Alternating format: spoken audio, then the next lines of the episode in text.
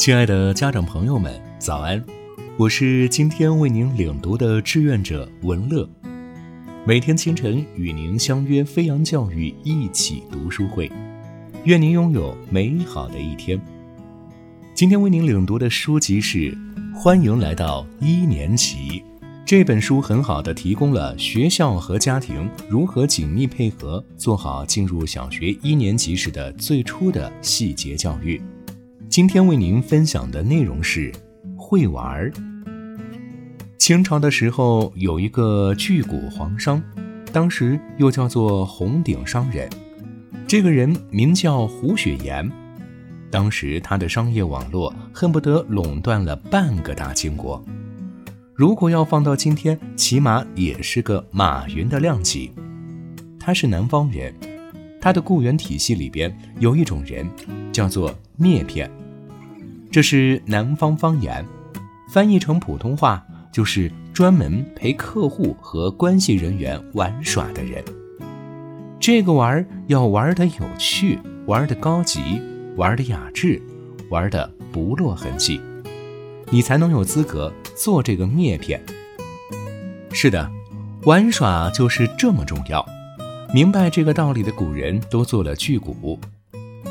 在未来的世界，玩耍会变得越来越重要，玩耍力会变成一种重要，甚至可以说是最重要的竞争力，终而成为未来世界的最强竞争力。人类社会几千年发展下来。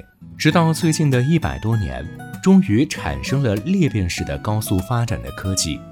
从工业机械到信息网络，到人工智能，从信息时代到概念时代，发展的裂变速度将越来越快。几十年、几年，一次次刷新，越来越多的人将从基础的农业、工业、交通运输业，甚至服务业中摆脱出来。人类社会依靠科技信息的爆炸，完成了基本生活需求的轻力供给。逻辑分析能力是信息时代的核心能力，而概念时代是什么呢？是高概念化、高感性的人才。会玩的方式有很多种，可以自己一个人玩，也可以带着大家一起玩。一个人能带动一起玩的人越多，这个人本事就越大。所以，做父母的可不要看不上孩子们中间流行的那些看似无聊的游戏，也不要时不时的打扰孩子看似不务正业的忙碌。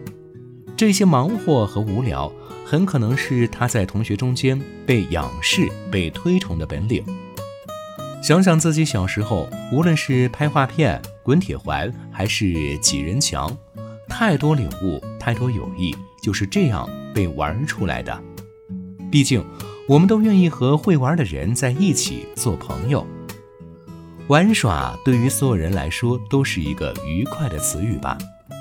一直记得一个小故事的片段，说是一个从小被严格要求的优等生，爱学习不贪玩，一路笔直的名校到常青藤，然后按部就班的大集团高管结婚生子。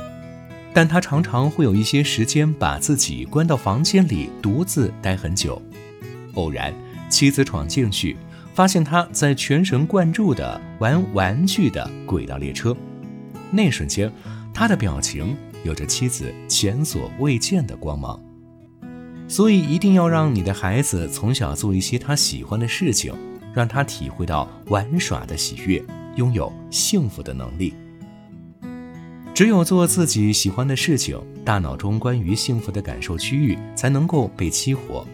只有感受过玩出境界的美好，孩子才能拥有让自己追逐幸福的动力。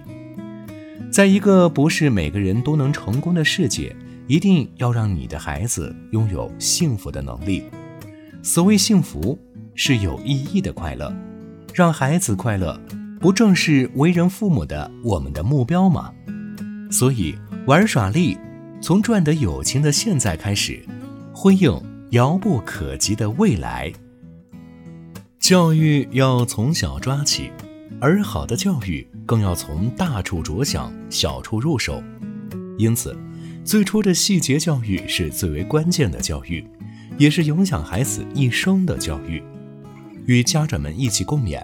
我们明天再见。